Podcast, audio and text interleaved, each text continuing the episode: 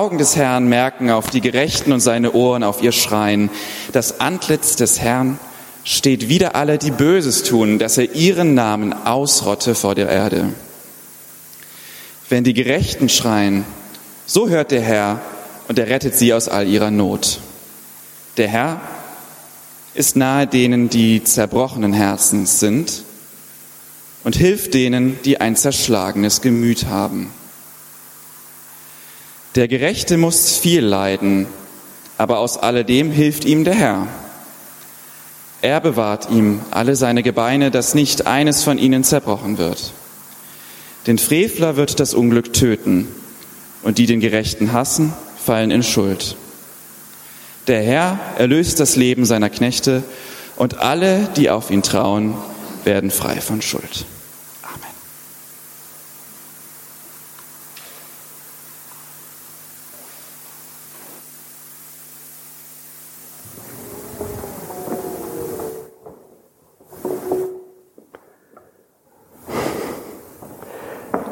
Ja, ich freue mich sehr, dass ich heute hier sein darf und predigen darf.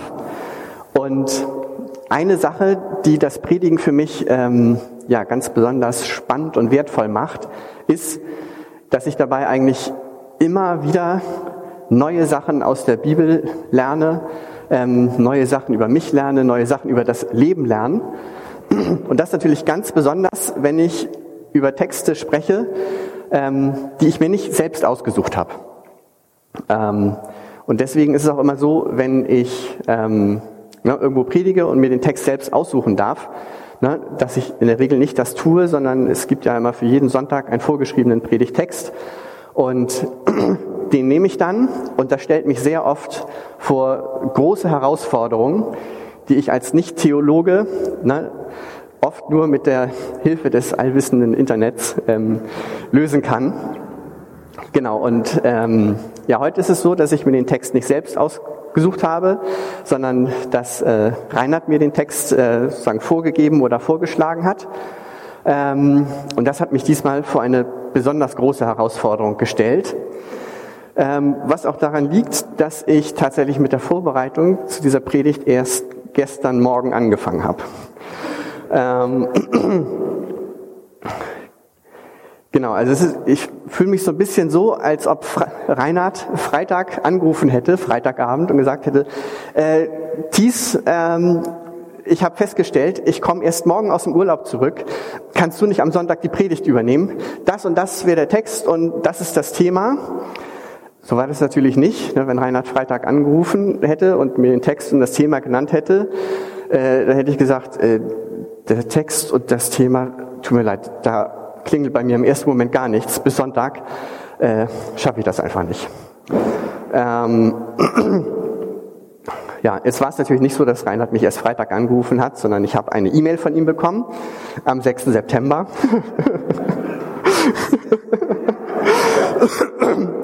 genau, ich habe es trotzdem irgendwie geschafft. Ne? Das sollte ich Reinhard aber nicht auf dumme Gedanken bringen. ähm, Genau, also ich habe diese E-Mail gelesen und ähm, ne, da stand das Thema und äh, tatsächlich der Text selber stand gar nicht drin. Ähm, aber ne, von dem Thema und von den Nebeninformationen konnte man ihn rauskriegen. Und ähm, ich hatte mir dann das Thema angeguckt und hatte so grob eine Vorstellung davon, ähm, worum es geht und dachte, das kriege ich schon hin und habe Reinhard gesagt, ja, kein Problem, mache ich. Ähm, dann habe ich mir im Handy einen Termin eingestellt für letzten Sonntag, ähm, weil ich das normalerweise eigentlich immer so mache, wenn ich predige, dass ich ne, spätestens eine Woche vorher mir den Text schon mal durchlese und dann so im Laufe der Woche ähm, dann mit dem Thema schwanger gehe, ne, immer wenn ich irgendwie zur Arbeit fahre oder gerade irgendwie meine Gedanken frei kreisen können, ne, denke ich bisschen drüber nach Allerdings, da ich generell ein großer Aufschieberitis leide, ähm, ist es tatsächlich so, das tatsächliche Schreiben fängt meistens erst Samstag an. Aber diesmal war es halt so, ich habe letzten Sonntag äh, nicht äh, in den Text geguckt und habe gedacht, ja, kann ich Montag machen und dann dachte ich, kann ich Dienstag machen. Naja, so zog sich das weiter. Ähm, so dass ich letztendlich dann Freitagabend noch mal kurz reingeguckt hatte, um endlich mal, es tut mir sehr leid, dass es so spät kam, Robin und dem Musikteam Bescheid zu sagen, was das Thema sein soll. Ähm, aber letztendlich wirklich richtig hingesetzt habe ich mich dann gestern Morgen und die ersten Zeilen, die ich aufgeschrieben habe, das sind die, die ich gerade gesprochen habe, habe ich gestern Abend irgendwie 20.30 Uhr aufgeschrieben. ähm, naja, und ich wusste halt aus der E-Mail das Thema, na, es geht irgendwie darum, dass David sich 400 Leute zusammensucht und es soll dabei irgendwie um Erwählung gehen. Und genau, damit habe ich dann mich gestern Morgen an den Text gesetzt und habe ihn gelesen im ersten Buch Samuel, Kapitel 22. David floh aus Gad in eine Höhle in der Nähe der Stadt Adullam. Als seine Brüder und seine ganze Sippe davon erfuhren, kamen sie zu ihm dorthin. Auch alle möglichen Leute, die verfolgt, verschuldet oder verbittert waren, schlossen sich ihm an. Insgesamt etwa 400 Mann. David wurde ihr Anführer. Von dort aus ging er nach Mispe im Land Moab und bat den König der Moabiter. Erlaube, dass mein Vater und meine Mutter hierher kommen und bei dir bleiben, bis ich weiß, was Gott mit mir vorhat. So brachte er die beiden an den moabitischen Königshof, und sie blieben dort, solange sich David in der Bergfestung versteckt hielt. Der Prophet Gad aber forderte David auf, bleib nicht hier im Versteck, kehr in deine Heimat Juda zurück. David gehorchte und zog nach Jaheret. Und als ich den Text dann das erste Mal überflogen habe, da habe ich irgendwie die Zahl 400 irgendwie überlesen und dachte, hey, ist das jetzt der richtige Text? Dann habe ich nochmal gelesen und habe ich die 400 gefunden.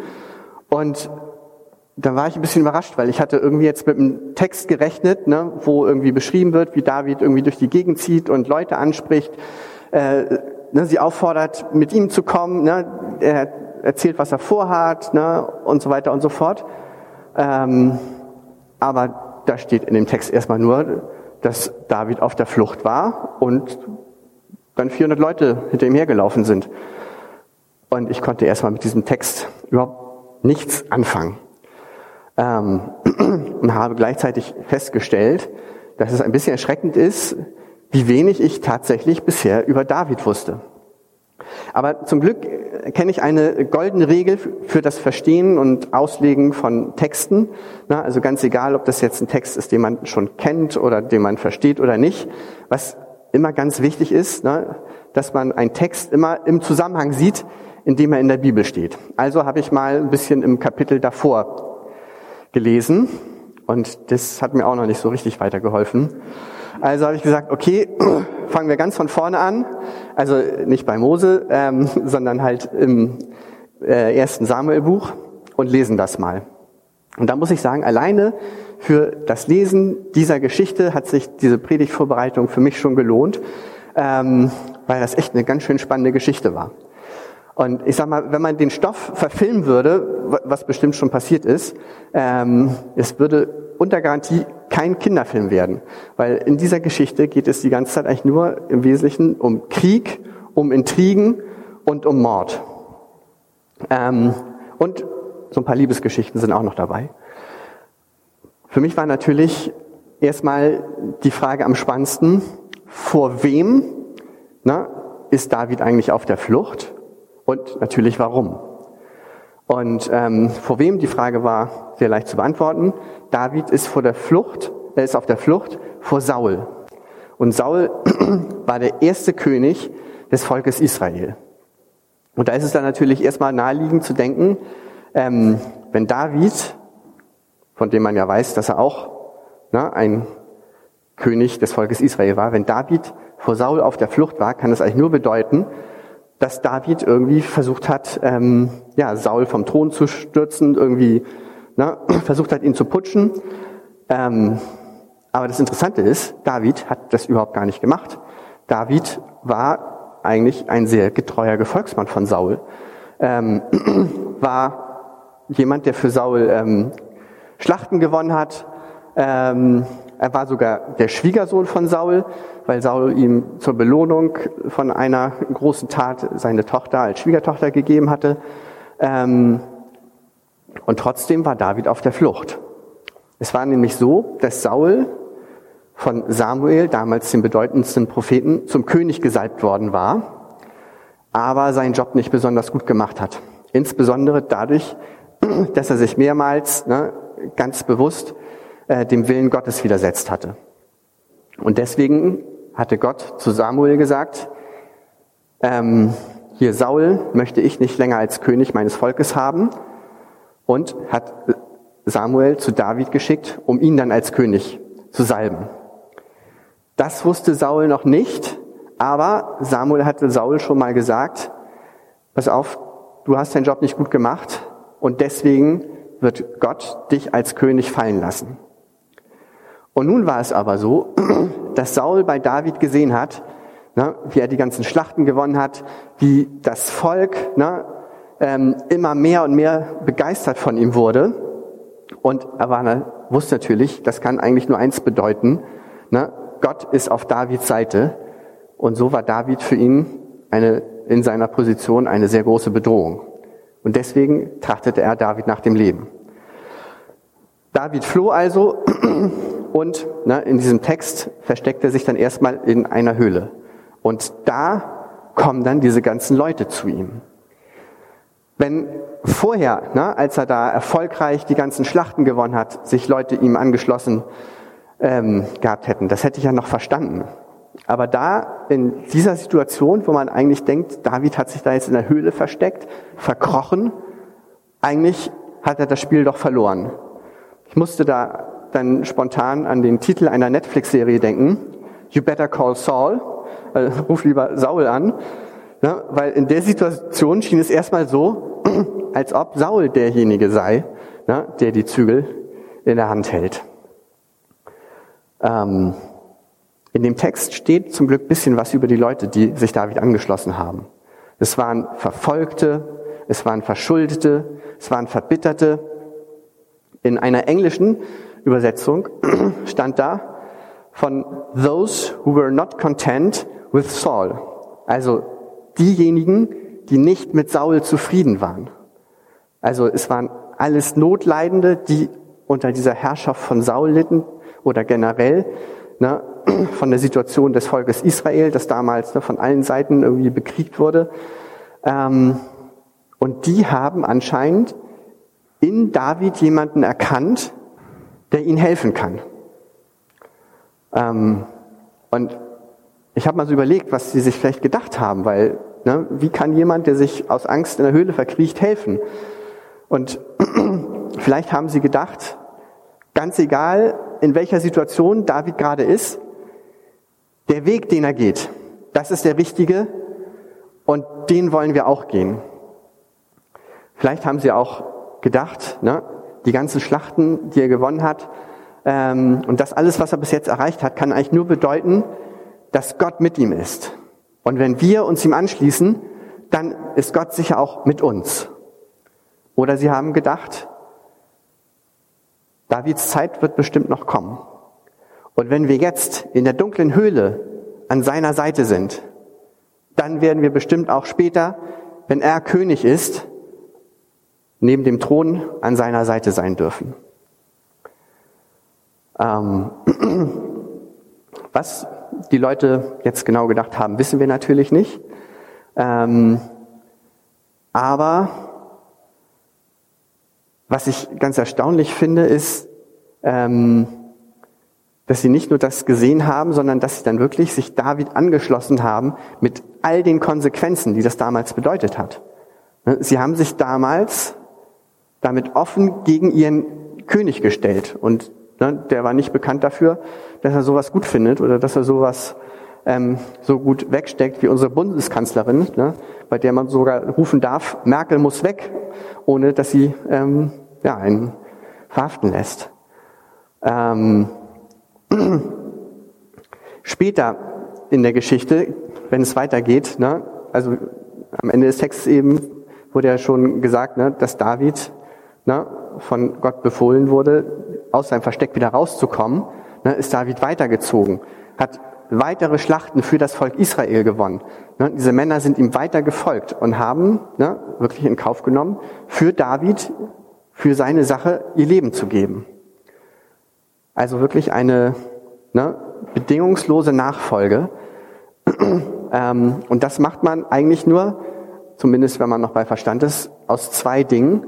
Entweder man steckt in so tiefer Not, dass einem einfach alles andere egal ist, dass einem wirklich jedes Mittel recht ist, ähm, sei es noch so der letzte, kleinste Strohhalm, um da irgendwie rauszukommen. Oder die Erkenntnis darüber, dass eine Sache gut und richtig ist, ist einfach so klar und so unumstößlich, dass man ganz genau weiß, es gibt einfach keine Alternative. Ähm, und eine Sache, wo ich keine Alternative sehe, ist ähm, die Nachfolge äh, in Jesus. Und ähm, da bin ich nicht ganz alleine drauf gekommen, sondern Reinhard war auch noch so nett, mir noch einen äh, begleitenden Text zu dem Thema zur Verfügung zu stellen. Ähm, und es, es, ist ganz interessant, ne, dass die Leute, die danach folgen ähm, und warum sie es tun, ähm, sehr ähnlich sind zu den Leuten, die später Jesus nachgefolgt sind. Ne, bei Jesus war es auch so. Er hat Leute um sich versammelt. Ne? Einige hat er natürlich direkt angesprochen, folge mir nach. Ähm, aber ganz viele Leute sind auch einfach so mit ihm mitgekommen. Und das waren genau wie bei David nicht die Leute, ne, die reich waren, die alles hatten. Ähm, solche waren vielleicht auch mal dabei. Ähm, aber es waren eher Leute, denen es schlecht ging, die von Krankheit geplagt waren, die arm waren, die gesellschaftliche Außenseiter waren, die sind Jesus nachgefolgt. Und genauso wie es damals bei David ne, die Situation erfordert hat, ne, hat Jesus von diesen Leuten gefordert, dass sie ihm wirklich bedingungslos nachfolgen. Also insbesondere von seinen zwölf Jüngern hat das ja ganz klar gesagt. Wenn du mir nachfolgst, ne, dann musst du deine Familie verlassen, deinen Reichtum abgeben und ähm, darfst im Prinzip nichts anderes mehr haben als mich. Bisschen überspitzt formuliert. Und das haben die Leute damals gemacht. Und ich glaube, der Grund dafür ist, dass sie erkannt haben, wer Jesus ist. Und dass sie geglaubt haben, dass Jesus der ist, der ist, nämlich der von Gott gesandte Retter. Und das haben sie nicht erkannt, weil Jesus es einfach gesagt hat. Das haben sie auch nicht erkannt, weil er einen Stempel auf der Stirn hatte. Das haben sie, glaube ich, noch nicht mal erkannt wegen der großartigen Wunder, die Jesus vollbracht hat, sondern das haben sie erkannt, weil Gott diese Erkenntnis schenkt. Und das steht unter anderem äh, in einem Brief von Paulus, nämlich an die Gemeinde in Ephesus, also im Epheserbrief im ersten Kapitel. Er, also Gott, hielt sein Geheimnis vor allen verborgen. Niemand erfuhr etwas von seinem Plan, den er durch Christus ausführen wollte. Uns aber hat er bekannt gemacht, wie er nach seiner Absicht die Zeiten zur Erfüllung bringt. Alles im Himmel und auf der Erde wollte er zur Einheit zusammenführen, unter Christus als dem Haupt. Durch Christus haben wir Anteil bekommen am künftigen Heil. Dazu hat Gott uns von Anfang an bestimmt, nach seinem Plan und Willen, er, der alle Dinge bewirkt.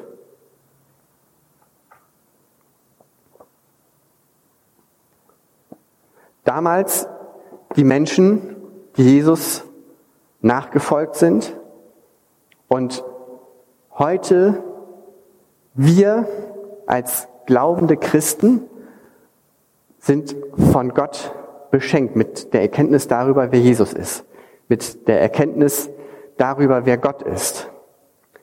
Und ähm, das ist ein Thema, was immer wieder ja so ein bisschen widersprüchlich ist. Ähm, zum einen heißt es ja immer, Jesus ist für uns alle auf die Welt gekommen und trotzdem steckt ja in diesem Geschenk der Erkenntnis, das offensichtlich nicht alle Menschen haben, ja eine, eine Erwählung. Anscheinend ist es so, ne, dass Gott bestimmte Menschen erwählt.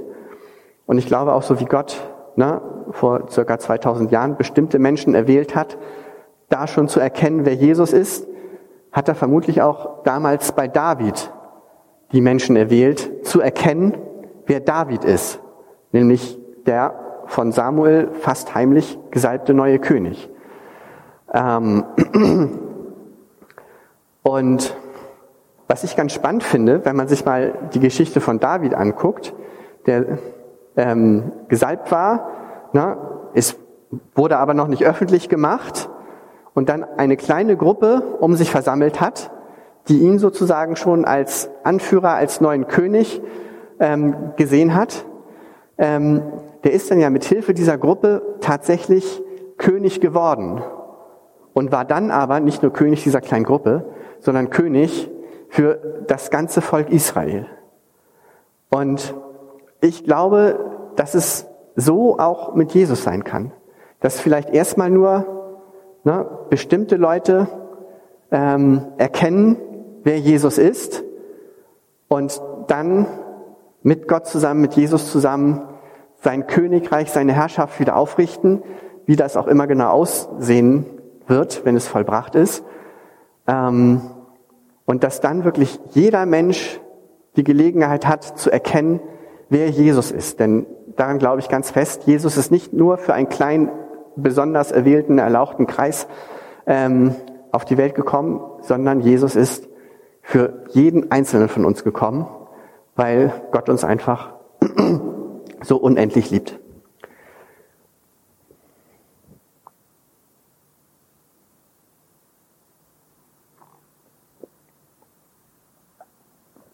Und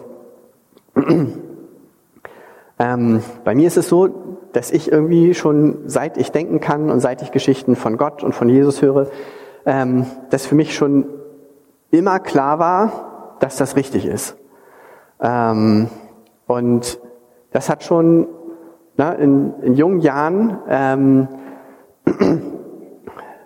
ja, also mein, mein Denken und mein Tun ähm, entscheidend geprägt. Und das empfinde ich wirklich als ähm, ganz großes Geschenk, weil das wirklich ein ganz wichtiger Teil ist, der zu mir gehört.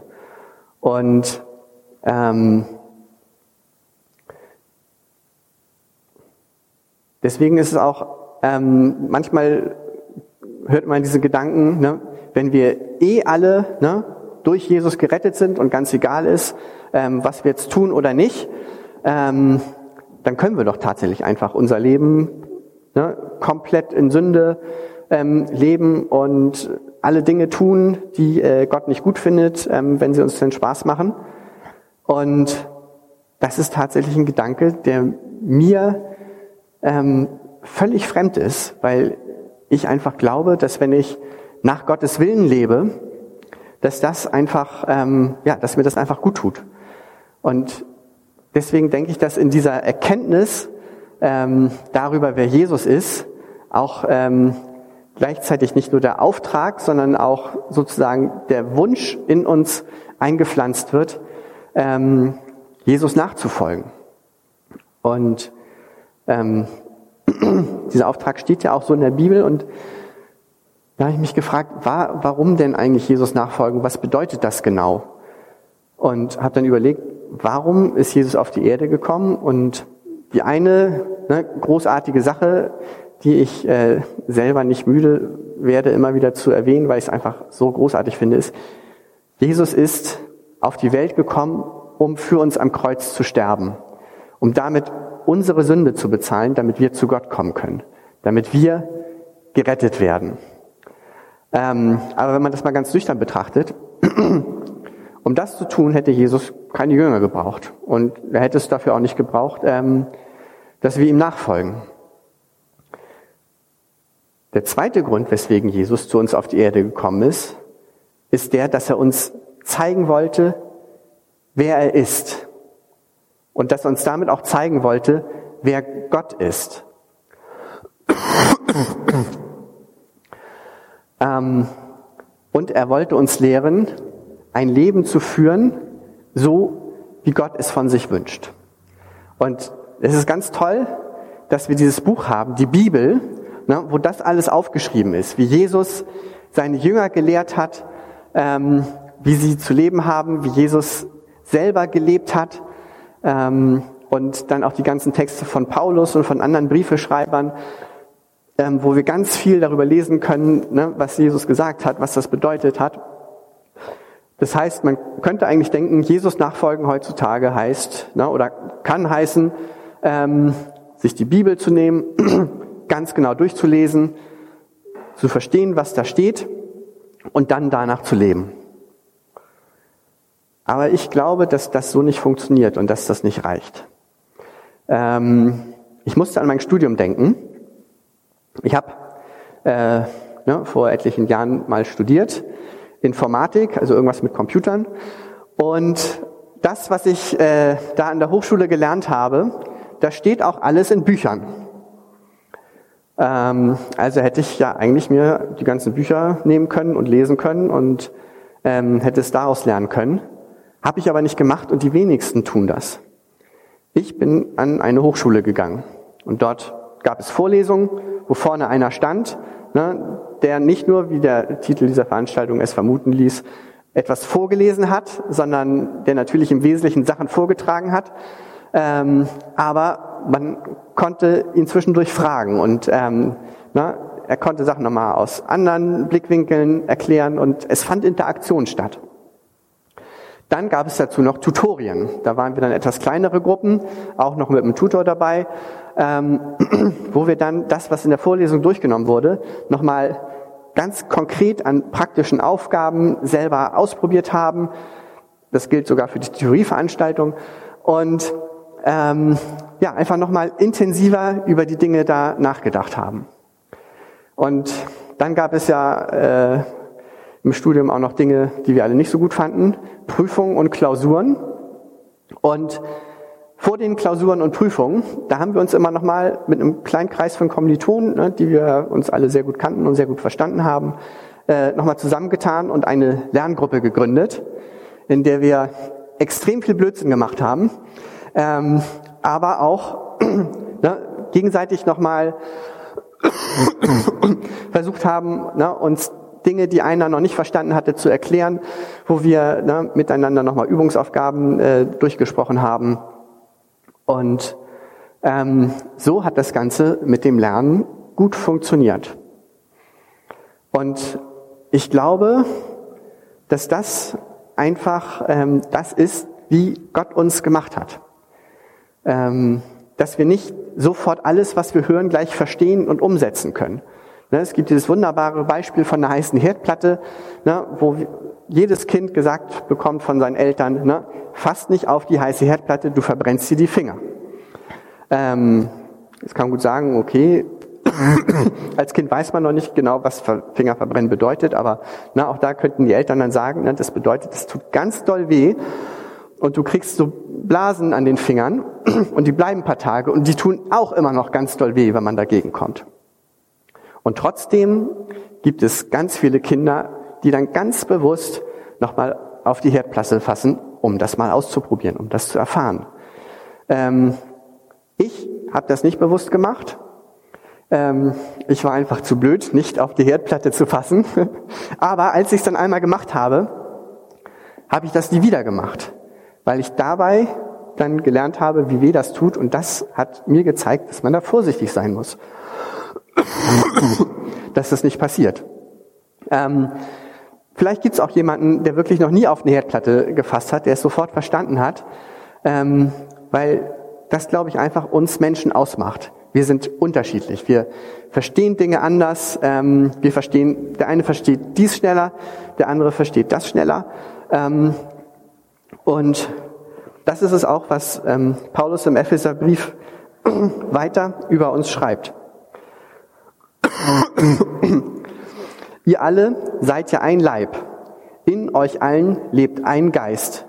Ihr alle habt die eine Hoffnung, die Gott euch gegeben hat, als er euch in seine Gemeinde berief. Es gibt für euch nur einen Herrn, nur einen Glauben und nur eine Taufe. Und ihr kennt nur den einen Gott, den Vater von allem, was lebt. Er steht über allen, er wirkt durch alle und in allen. Jeder und jede von uns hat einen eigenen Anteil an Gaben erhalten, die Christus in seiner Gnade ausgeteilt hat. Also wir haben alle von Christus Gaben erhalten, aber jeder halt andere. Und deswegen ähm, gehören wir als Gemeinde ganz fest zusammen und sind eins. Wir sind eine Einheit, aber in dieser Einheit nicht einheitlich, sondern halt anders und aufeinander angewiesen. Ähm, es gibt dann sicherlich immer noch die Ausnahmebeispiele. Ne? Es gibt Leute, ne, die machen ein Studium an der Fernuni ähm, und haben ne, danach das Wissen gelernt und können es anwenden. Ich würde bei so einem Fernstudium komplett an der Selbstdisziplin scheitern. Ähm, und auch im Glauben ne, gibt es ja auch Pastoren, die ähm, irgendwie ne, völlig abgeschieden alleine in irgendeiner Bergkirche leben ne, und nur ein paar Mal die Woche irgendwie Besuch von Leuten kriegen und die einen Glauben haben, ne, wo man nur staunen kann. Ich habe so jemanden noch nicht getroffen, aber ich habe äh, da schon Geschichten drüber gehört, wo man sich immer denkt, wie kann das sein? Ähm, aber im Großen und Ganzen sind wir alle aufeinander angewiesen. Und ähm, ja, deswegen glaube ich, sind wir hier zusammen in einer Gemeinde. Und wenn ich jetzt mal gucke, wie im Studium das Lernen funktioniert hat ähm, und wie hier diese Gemeinde funktioniert, wo wir ja ne, miteinander lernen wollen, wie man Jesus nachfolgt, wo wir immer weiter lernen wollen, wie Gott ist und wie man ähm, ja ein Leben so leben kann, wie Gott sich das vorstellt, ähm, muss ich feststellen, dass wir hier tatsächlich ganz ähnliche Strukturen haben. Wir haben Gottesdienste, wo einer vorne steht und was erzählt. Ähm, und auch wenn in der Predigt Rückfragen nicht so oft vorkommen, ähm, findet hier trotzdem Interaktion statt. Ne? Spätestens dann, wenn wir miteinander singen. Und ich glaube, das Singen ist eine Interaktion, die ähm, ganz anders ist als eine Rückfrage, aber die, glaube ich, für das, was wir hier lernen wollen, viel, viel besser geeignet ist, weil wir im Singen ne, eine spirituelle Erfahrung machen können, weil wir im Singen und im Gebet ähm, Gott begegnen. Dann haben wir unsere Church Spaces. da treffen wir uns ne, in kleineren Gruppen zu Hause, um da miteinander ins Gespräch zu kommen, um da vielleicht nochmal die Predigt vom letzten Sonntag ähm, durchzuarbeiten, um ein ganz anderes Thema zu besprechen, ähm, was uns ähm, ja, beschäftigt. Ähm, ne, ähnlich wie in den Tutorien, wo wir da auch nochmal darüber reden, wie kann es im Glauben praktisch werden. Und dann laden wir hier auch immer noch dazu ein, sich in noch kleineren Gruppen zusammen äh, zu finden. Ne? Zum Beispiel in Zweierschaften oder Dreier- oder Viererschaften, wo man sich wirklich ganz privat, im, ne, ganz intim miteinander austauschen kann und ne, über eigene Probleme im Glauben, im Leben reden kann, gemeinsam dafür beten kann.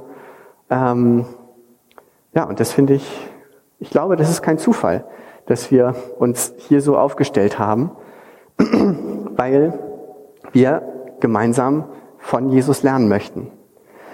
Und es gibt aber, glaube ich, einen großen Unterschied zwischen dem Lernen an der Uni oder in der Berufsschule oder wo auch immer und dem Lernen in der Gemeinde.